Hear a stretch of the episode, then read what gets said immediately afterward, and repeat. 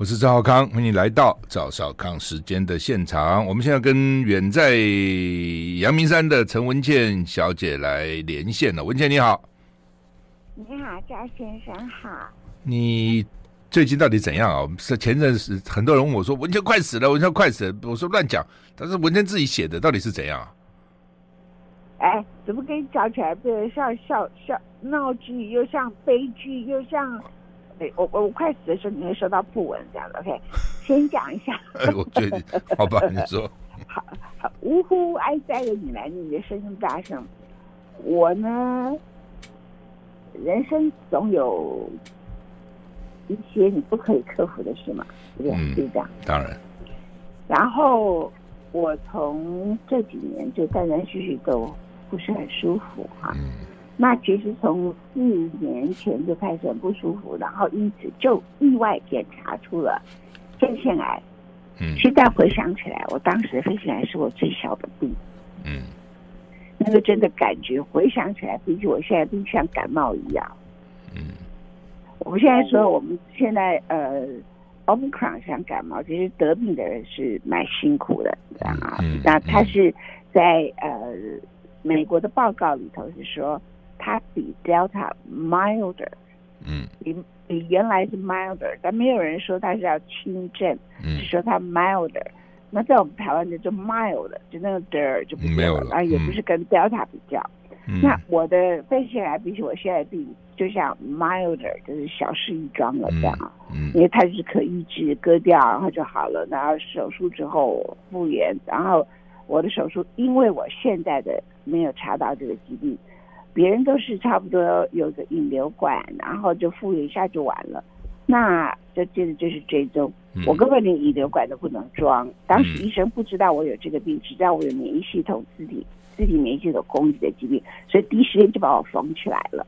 那我就血压看什么都要吐，所以我复原的时间差不多花了三个月。可是三个月可以复原，还是可以复原呐、啊，对不对？哈。可是那个时候我为什么去查肺腺癌？就是我的血压。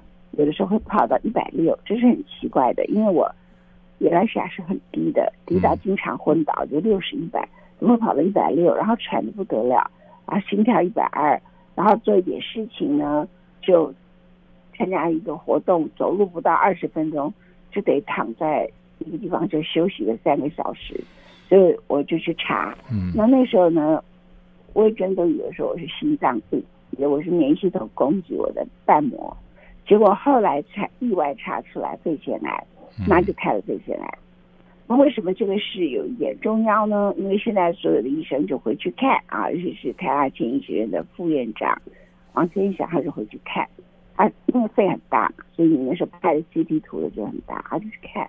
而那个时候我的肾上腺，我们是肾上腺激素，分泌肾上腺激素的那个肾上腺已经萎缩了。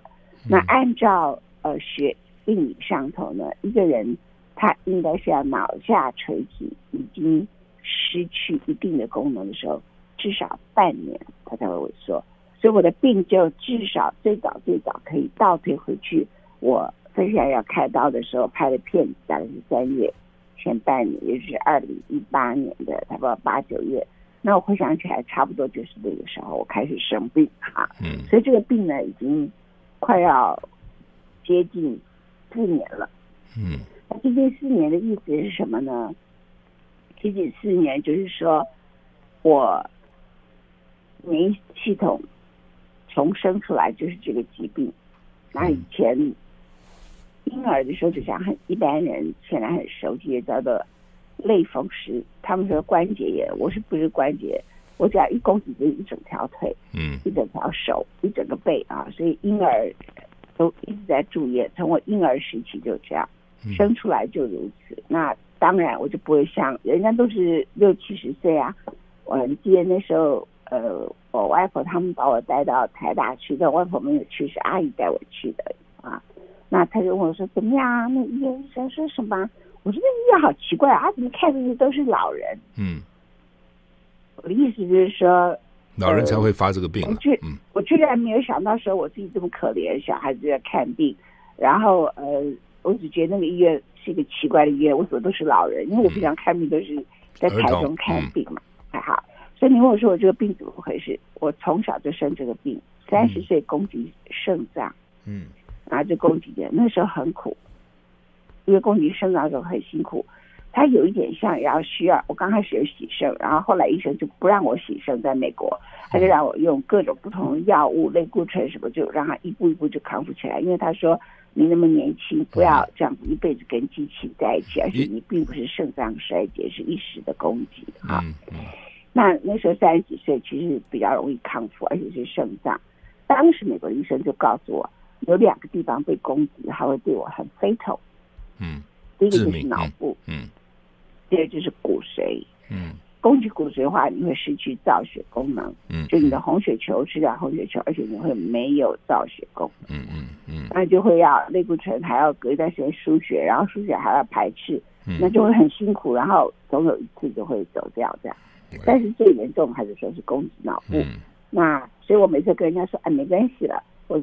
这个后来就你认识我之后，你就看到我的攻击膀胱是血尿症，你记得嘛？对不对哈？嗯。然后也攻击颅部，你又跟我一起去住院，然后我的脸上又长了一颗鸡蛋呐，然后后来去美国开刀，然后后来就变成演化成叫做什么光毒症。台湾有一些免疫科医生，一记得去采访他，他说根本没有听过这个病，嗯，根本没有听过，你听得懂我意思吗？嗯。因为台湾其实以前呃从事免疫科的医生，他们其实很少看到这么。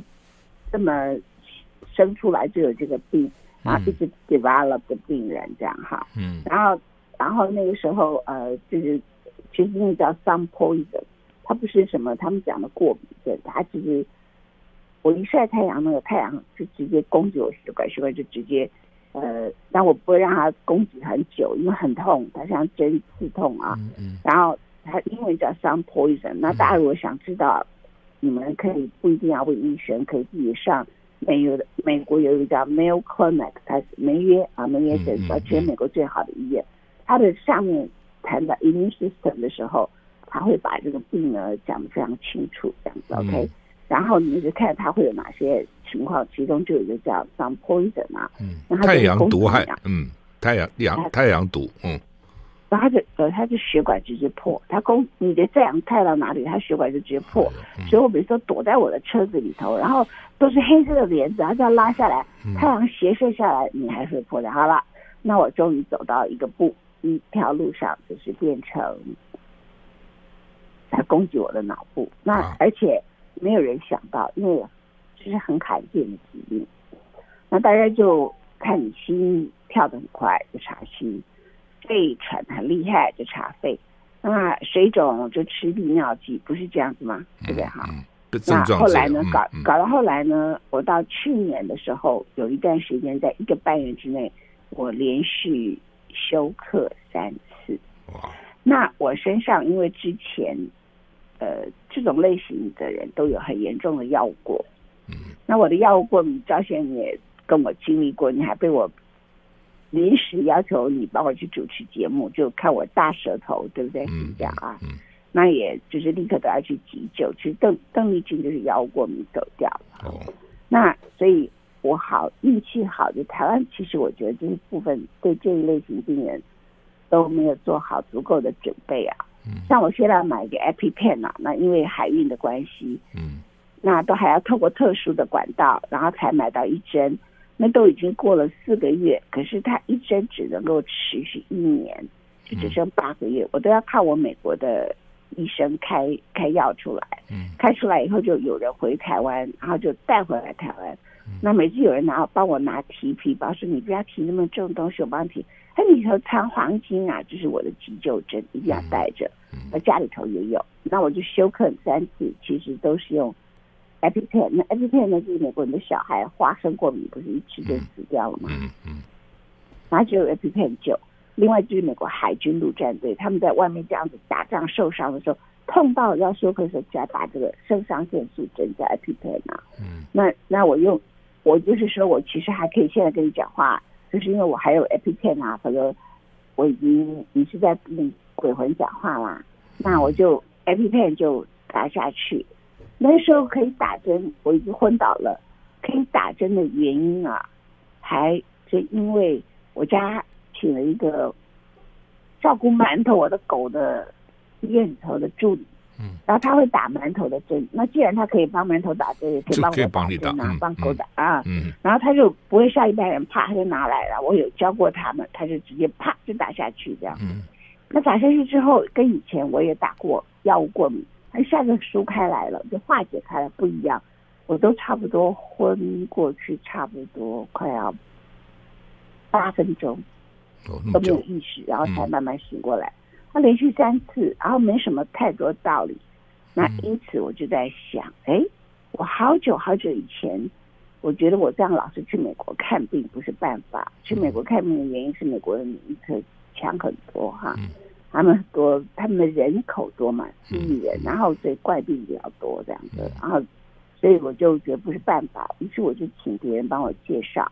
他们就帮我介绍台大的李克仁医生，嗯，那他是比较年轻，不是像很多什么大大院长啊、副院长那一类型的，嗯，那我就去找到他，他就跟我说，一般人都会验血，可是如果是幼儿风湿免疫系统疾病的人，也就是他一生下来就是的人，验血是验不出来的，嗯，一定要看他的甲状腺，他就把我拉上去。用超音波看甲状腺怎么这么多结节，功能这么多，然后就有一个好大的肿瘤。那第一个要先看这是不是甲状腺癌。嗯、然后最后他们就找来张天军老师，呃，张天军教授呢就帮我穿刺，一穿刺就是良性。哦、可是那时候李克仁医师有跟我说一句话：这个肿瘤呢很大，嗯，然后对你生命没有影响。可是如果它继续长大，有一天它如果压迫到的话。那他可能会使你昏倒，因为你会没有甲状腺。嗯，那我之后也就没有再 follow up 这件事。反正我已经太多病，我很讨厌去医院，所以只要还没到昏倒就没有去管这个事。然后就突然想起这件事，我就回去找李克的医师，我就是要感谢他啊。嗯，他说哈，你已经看了这个宫那个宫那个宫那个宫，那每个都是大院长啊大什么，他就说哈哈哈，我只好回到来做医学院的学生，然后就把我的血呢就抽了十四管。抽的时候他就觉得不对劲，然后那个护士也觉得不对劲，因为抽的人就说你的血怎么这么浓啊？其实很简单，就是我血管里头的组织液都跑到身体去，所以人看起来就所以赵学你不要老笑我胖啊！我哪里笑你胖？你心里头笑，我可以看得出来。我心我心里你怎么知道？没有乱乱讲，好，反正继续讲。嗯，然后呢，我的血管就扁掉了嘛。嗯嗯。嗯因为你组织一跑到身体里就扁掉了。是。那我每天呢都以前嘻嘻哈哈的过去三四年，有时候乐观是好处，有时候是坏处啦。嗯。就是我的乐观是，我就把这个病就一直延误，一直延误。嗯。我就都去吃那个沙沙锅啊。嗯。然后有这个呃，我就是专门吃麻辣火锅。嗯。然后呢，我就跟你说，我跟你们讲，大家讲啊，你们看我变魔术啊，我就开始吃麻辣火锅。然后呢，就是吃最最最喜欢吃那个呃。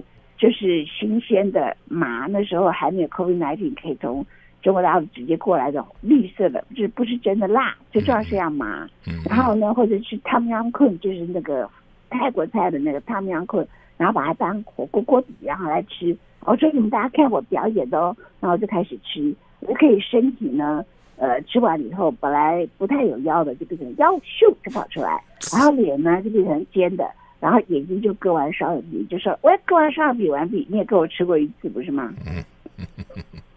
然后，然后就会满身大汗，用了十几张的这个面纸这样子。OK，我就用这个方法一直在嘻嘻哈哈的面对我的问题，那根本就没有好好去看医生，所以我那么多医生朋友这样。那他们抽血的时候就很难抽，因为你的血里头组织液都跑到身体去，很浓。然后这样好了，他就验出来。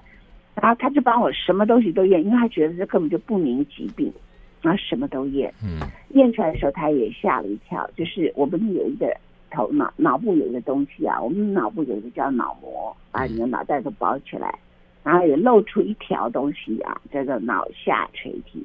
我的那个脑下垂体的指数呢，正常人叫做六十六。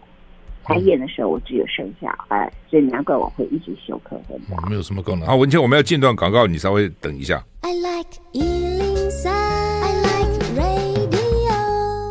呃，我是赵少康，欢迎你回到赵浩康时间的现场。我们现在访问的是文陈文倩小姐啊，文倩，你说你脑下垂体人家指数六十六，你只有二，所以等于几乎没有功能了嘛？对啊，结果我还现在可以跟你讲话，可以斗嘴巴，可看我多优秀。对啊，你很棒啊，嗯。没有，我跟你讲，嗯。然后我本来还是很乐观嘛，嗯、有一天呢，我去做另外一个检查，他们就顺便抽血，就上午十一点的时候，是，哎，就变成九，我就说有进步了，嗯、就很高兴，增加四倍了，嗯。结果增加根就根本就是假象，为什么？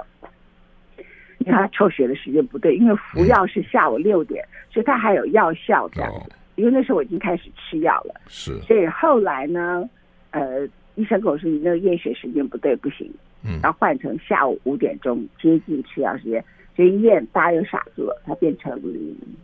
哇啊！你就变成零？怎么会零呢？二变零？就是。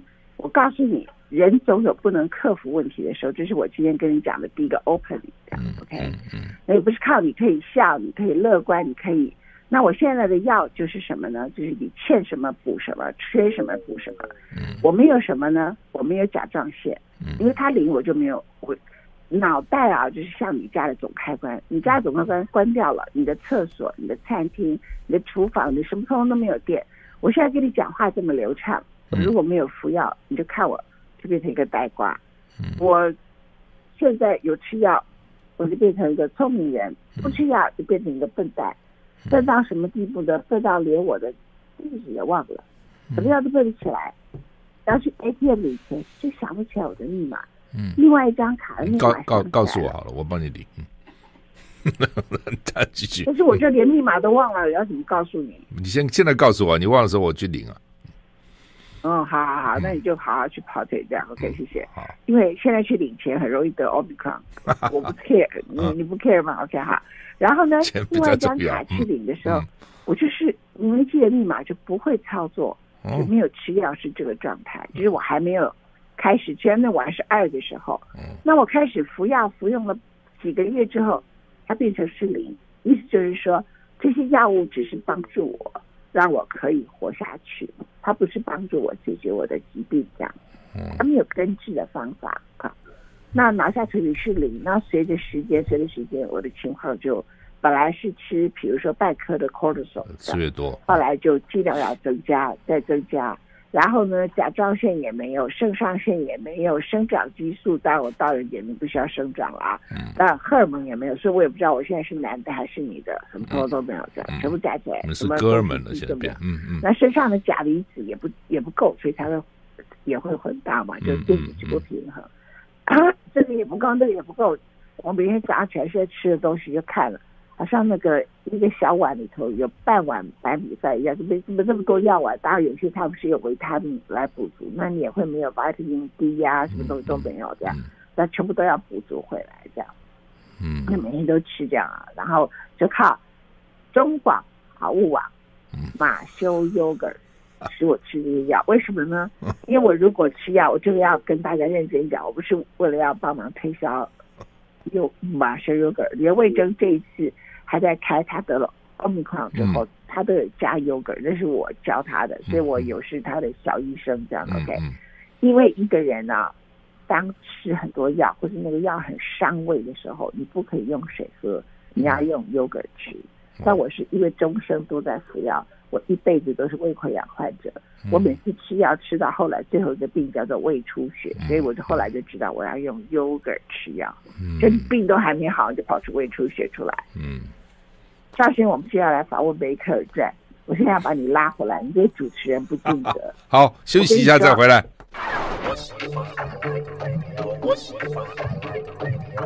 那在没有找到疾病之前，当时免疫系统，嗯，因为我的整个血流通通都有问题嘛，嗯，它末梢神经的，其实很多人看过，我当时都没有在量血氧浓度，我想当时我血氧浓度非常低，它会喘成这个样子。然后你的血呢就达不到那个末梢神经，嗯，所以我的小腿所有的微血管再加上免疫供给是全破的，嗯，到了我的脚底的时候，我的脚底啊，就是脚的表面上面不是底层啊，表面上面全部脚排那里全部都是黑色的，那都是血。那为了要养它，不要让它血管再破掉，我就尽量卧床，下床上一个洗手间回来又破掉，就很沮丧，所以就一直卧床，就一直看很多书。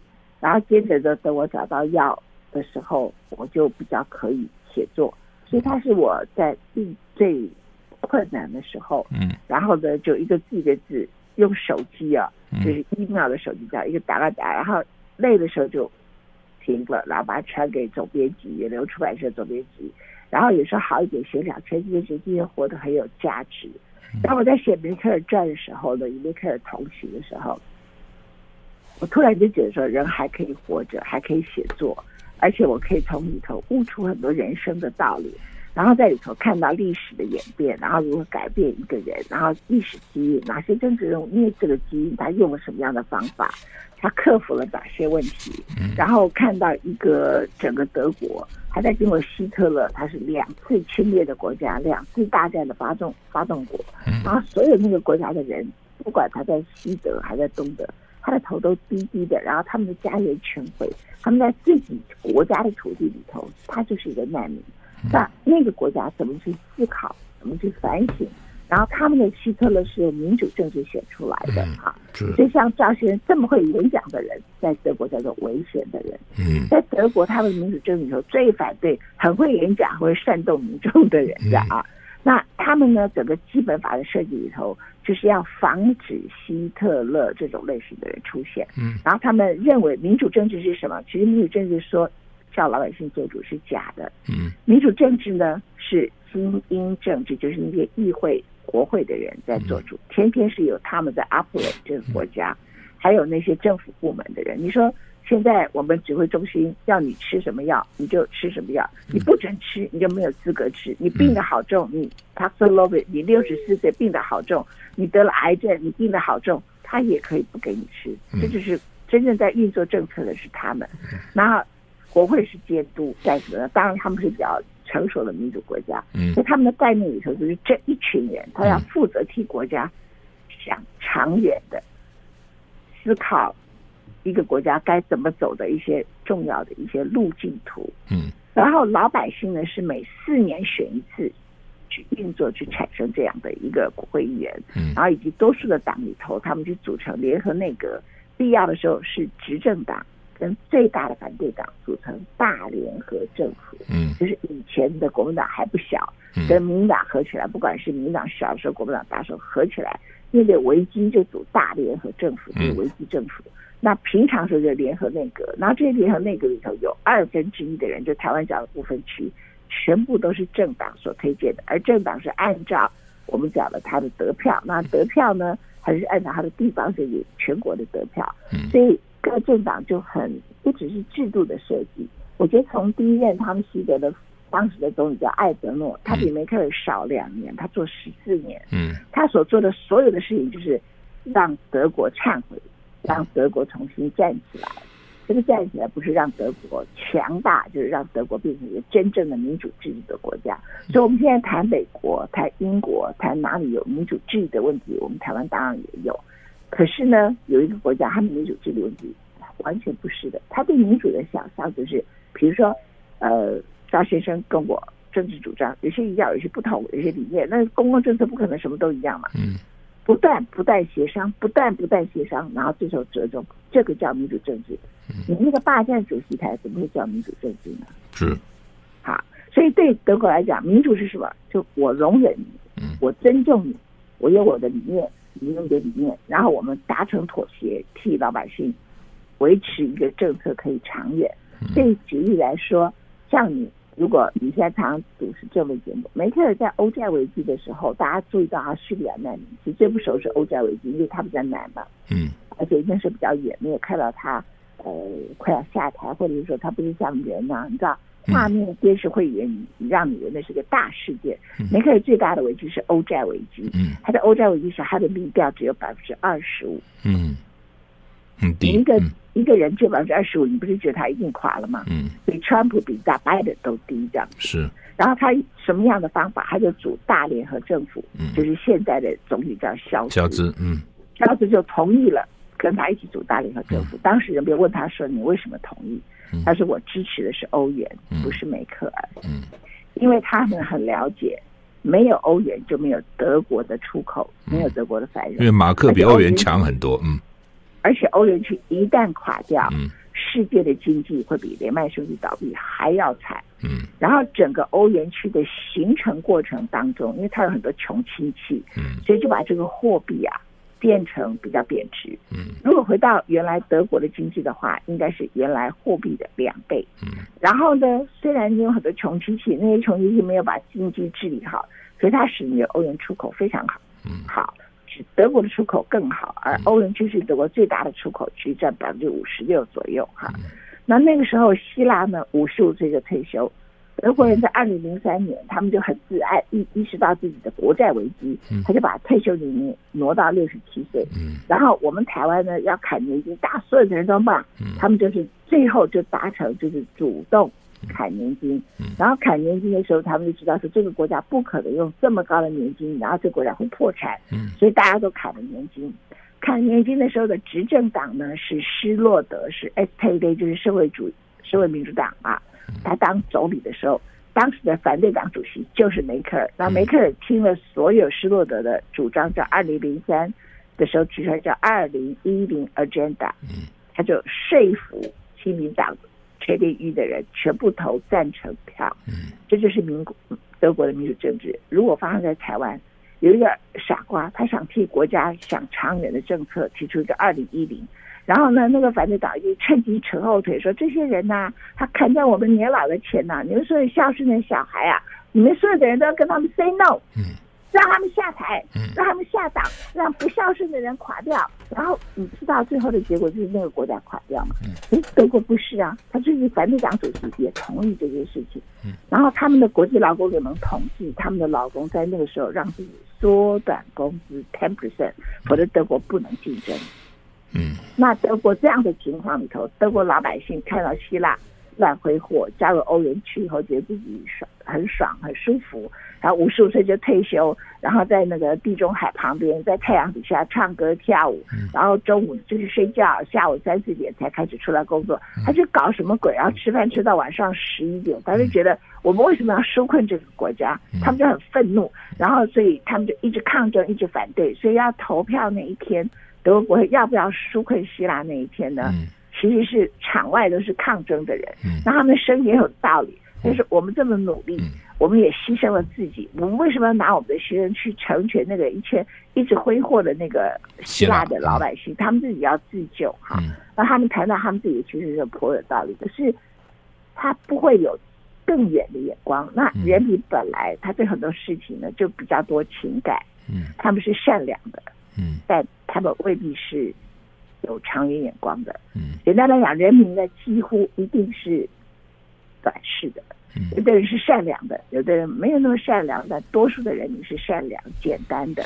那这个简单使他们是短视的，短视的原因是他本来对这些事情就不够熟悉，他很复杂。嗯这是为什么我们需要国会议员的原因。嗯否则我要你这些国会议员只是来反对民意、来反来来反映民意的话，然后按照民意的大多数的人去投票的话。我可不要你，你就走了就好了。我就叫一个 robot 机器人，现在不是都很通行吗？我还付你什么薪水？然后你们还去官商勾结，不要这些人了。所以当我在写梅克尔传的时候，我看到的是不是梅克尔？我看到的是整个一个战败的国家，好像一个人得痛到一个程度，一个国家得败到一个程度的时候，他重新站起来，他对民主的反省。然后最后呢，梅克尔呢一直。一直说服很多人。那时候我也访问了欧元之父 Robert Mundell，他一开始就痛骂梅克尔，他说这个根本希腊破产就跟加州破产一样，就给他钱好像这么一直拖，一直拖，一直拖。可是他纾困，他需要国会投票，他得一个一个说服啊。那民意这么强烈的反弹反对怎么办呢？所以他花很多的时间说服。那 Economist 的封面故事说，梅克尔女士。你想好了没有？该开船了吧？因为他们都经济学的，他知道说经济问题就是要迅速、快速的处理。然后当时 Robert Mundell 说，那些让欧元一直跌、一直跌，然后一直攻击什么欧洲五国的，都是华尔街的秃鹰为主。你就是欧洲央行跟德国央行联手起来，把秃鹰打败，两个礼拜问题就解决掉，就不会拖成这样。他讲的都是事实，可是所有这些事情都要经过德国。国会通过，那梅克尔花很多时间处理这个事情。然后在这个过程，他也去了希腊一趟，然后他希腊也坚持希腊一定要做到一定的整洁措施。嗯、那人们就是他说他是女希特勒，嗯，希腊人也很气，嗯然后还说他是女暴君、嗯、啊，下一个墨索里尼，嗯、然后呃把他画成就是丑化的很厉害。嗯、他就笑笑的说，这至少表示在欧元区里头到处都有言论自由。他是这样回答这个问题的。然后回到德国以后，他说服了差不多投票，让德国的呃柏林的国会大厦啊。它是两千年，德国是一九九零年统一，两千年的时候才盖好。嗯，那盖的时候它是盖一个穹顶，就是玻璃的屋顶。嗯，他的国会也有一个人就回应当天，他是当时的反对党，他就在想他要投什么票。那当然他知道他要投赞成票，他就往上看，嗯，上天，他他觉得他进入这个国会大厦，以及这一刻，他知道人类。都在看德国国会的投票，嗯，他会决定全世界的经济，他会决定未来欧元区的未来，他也会决定德国的未来。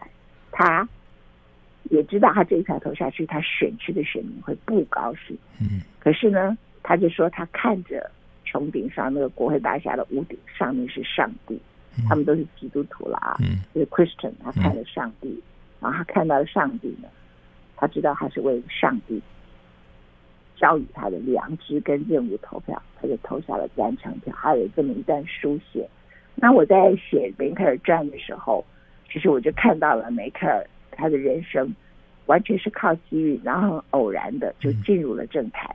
然后他一发现他是政治明星，他怎么面对问题？而且他一开始不是一个出色的政治明星，他其实不是像张学良一开始就是金童，很出色，很多人都注意到他。他讲话结结巴巴的，很无聊。你你也你也注意到对不对？哈、嗯，那他这个呃，德国人很擅长沉默，所以你看他的肖兹总理现在声望很低，地方选举输掉，他们很擅长沉默。而到了叙利亚难民危机的时候，我觉得梅克尔很知道他为什么要来做总理，他是非常崇拜，除了。我刚刚讲艾德诺之外，还有崇拜一个叫 Willy Brandt，然后 Willy Brandt 是前西德的一个总理，嗯、他是完全为历史而负责的，所以他就觉得那个就是他的偶像，他就是要做到跟他一样的事情。那你如果看我这本书，就会发现很多人都觉得梅克是东德来的，实际上他出生在西德的汉堡。他是一九五四年出生，他一九四五年柏林才被分成东西德，他一九五四年待在西德，那怎么会跑到东德去呢？嗯不是因为他爸爸是共产党，他爸爸是一个牧师。嗯一九五四年在一之前一年叫一九五三年，当时东德发生了抗争，劳工抗争，然后接着呢就是全面的镇压，所以一边人就逃难逃到西柏林，逃到西德。是的，嗯，那。将近有三十几万的人逃，后来陆陆续续有一百多万人逃。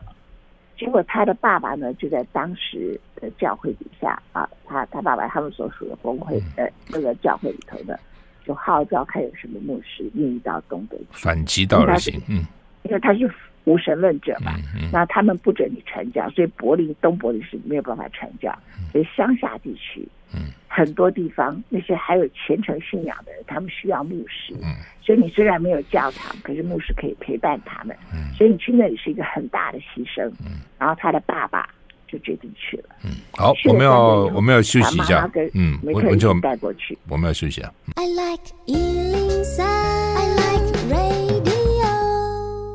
好，文茜，我们继续哈，因为他爸爸当牧师就到了东德啊，从西德过去的哈，但是。你这本书上也写，那梅克一辈子都被人家讲他是东德人，东德来的。他妈妈因此不能教书了，所以家里其实也蛮蛮苦的。不过他自己在乡下长大，他也说他童年其实是快乐的啊。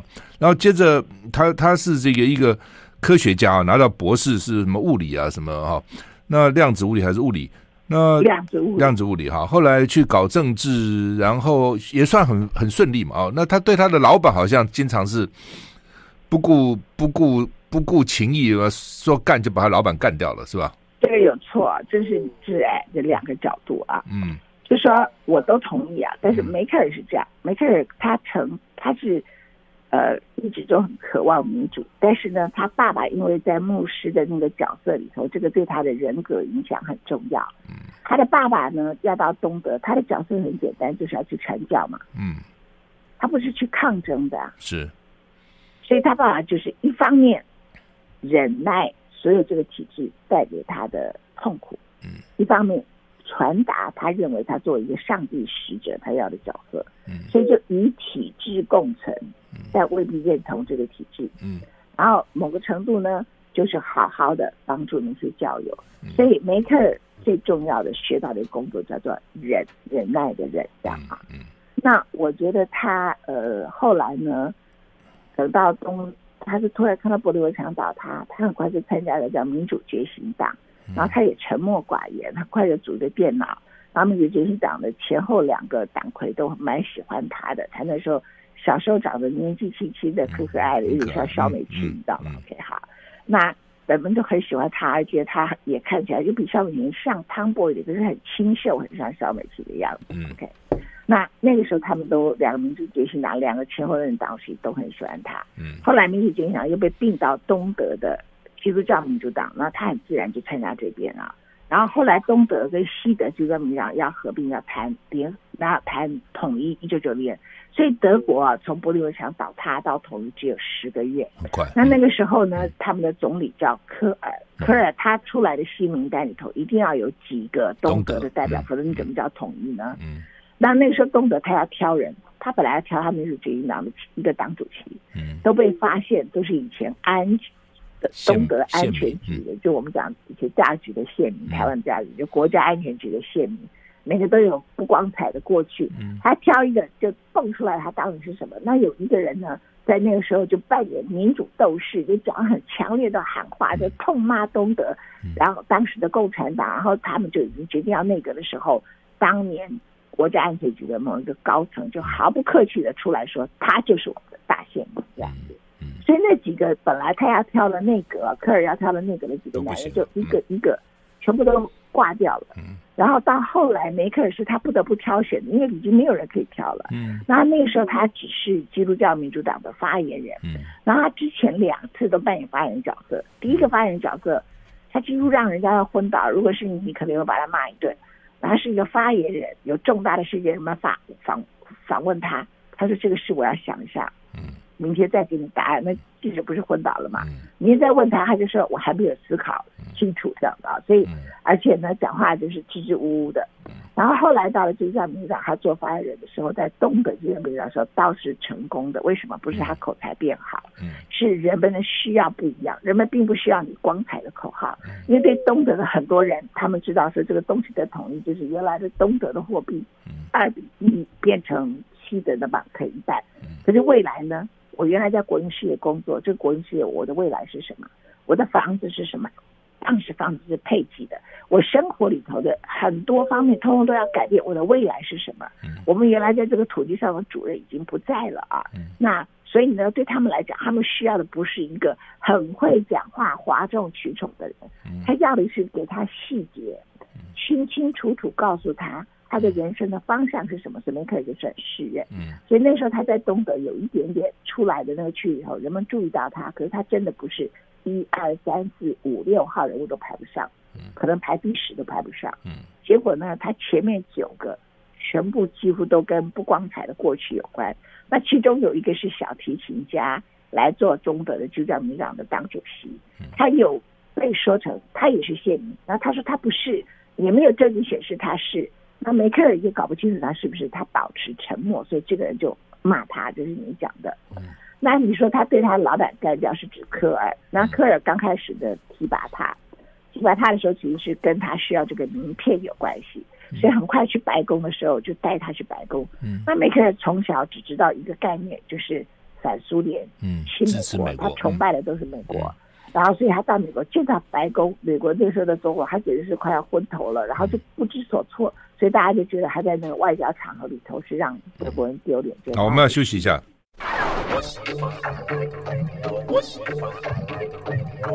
好，我是赵少康。主要今天我们是要介绍文茜这本书了哈，叫做《文茜说世纪典范人物之二》啊。他之前写了一本《之二》，他这本书里面其实介绍三个人：梅克尔、罗斯福夫人跟杜鲁门。不过梅克尔占的篇幅很大，大概占了这本书的一半。哈，来，文倩，请继续。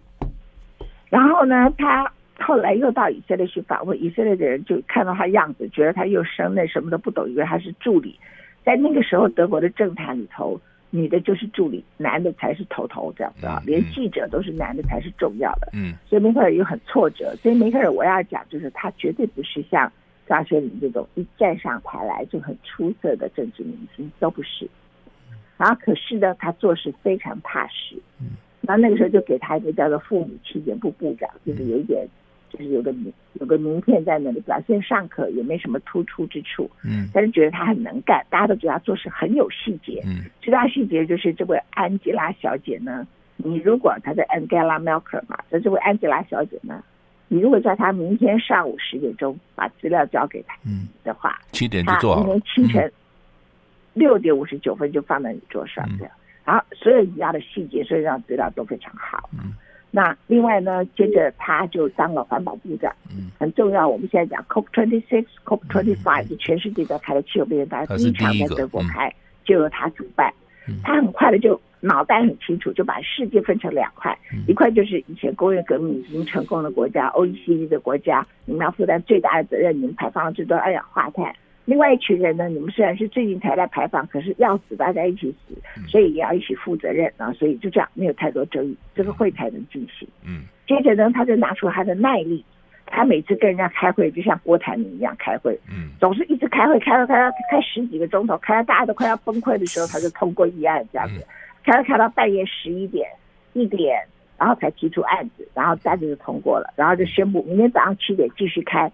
尤其是最后最困难的大会结论，然后那个大会结论呢，他就让大家所有的人都在睡梦当中，都已经不行了，啪通过。然后那次通过就是京都议定书奠定基础，所以那次他的评价就大幅提高。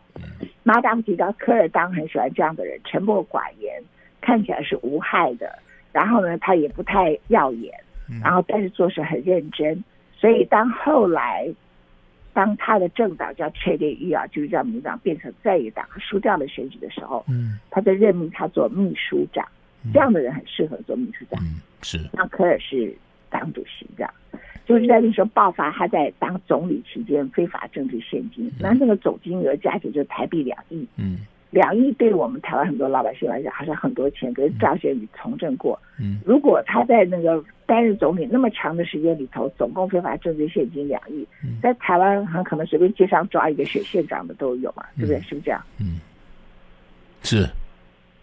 结果在德国就变成大事情，在那个丑闻里头，嗯，德国在青年的标准跟台湾也完全不同，台湾是太纵容政治人物跟政商勾结，嗯，那。某个程度来讲，我们现在在看俄罗斯啊、乌克兰啊，他们的经济都是很多人赚钱都是靠跟政府寡头关系，嗯，然后因此得到特别利益，因此发财，嗯，这种类型其实在台湾也比比皆是嘛，对不对？是不是这样？OK，好，嗯，但德国是没有这种事情的，所以对于这件事情到底该怎么看待？一个是私人情谊，嗯，一个就是。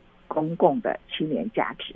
那梅克尔曾经轻轻带来解释一件事情，他说呢，他感谢科尔对他的提拔之恩，可是这种私人情谊跟他认为的大是大非不能相提并论，所以他就立刻投诉要求科尔下台，这样他就变成炸弹一样，科尔就非走不可，所以他就变成一个会咬人的。女孩跟大家想象中以前无害的女人完全不一样，嗯，OK，所以你才会说把他的老板一个一个干掉。其实主要是这个科尔，嗯，那他就变成了基督教民主党的党主席。就在短短几年，从发言人家问他说：“请问你发生什么事情？”他几乎都不能回答。到那个时刻加起来都不到十年的时间。好，问题我们我们我们只要一分钟，你做个结论来。一个结论就是说，这是我用。我最痛苦的生病的时候写出来，然后我自己得到很大的安慰，让我觉得这个世界其实是有一些有理想的人，嗯，然后有理想的制度，嗯，那我希望这本书我把它献给，我把它捐给，最多捐给慈济的 BNT 专案，因为我不认为说只是因为这个机构他募的款比较多大，他做什么事就是理所当然的，然后我希望我也把它献给所有的读者，你们不要。忽略了这本书，不是因为它是我写的，因为它告诉你这个世界上有理想之地跟理想的人。OK，好，那么祝你一切顺利，祝你身体赶快好，我们赶快可以吃饭。好，谢谢，拜拜。哎。I like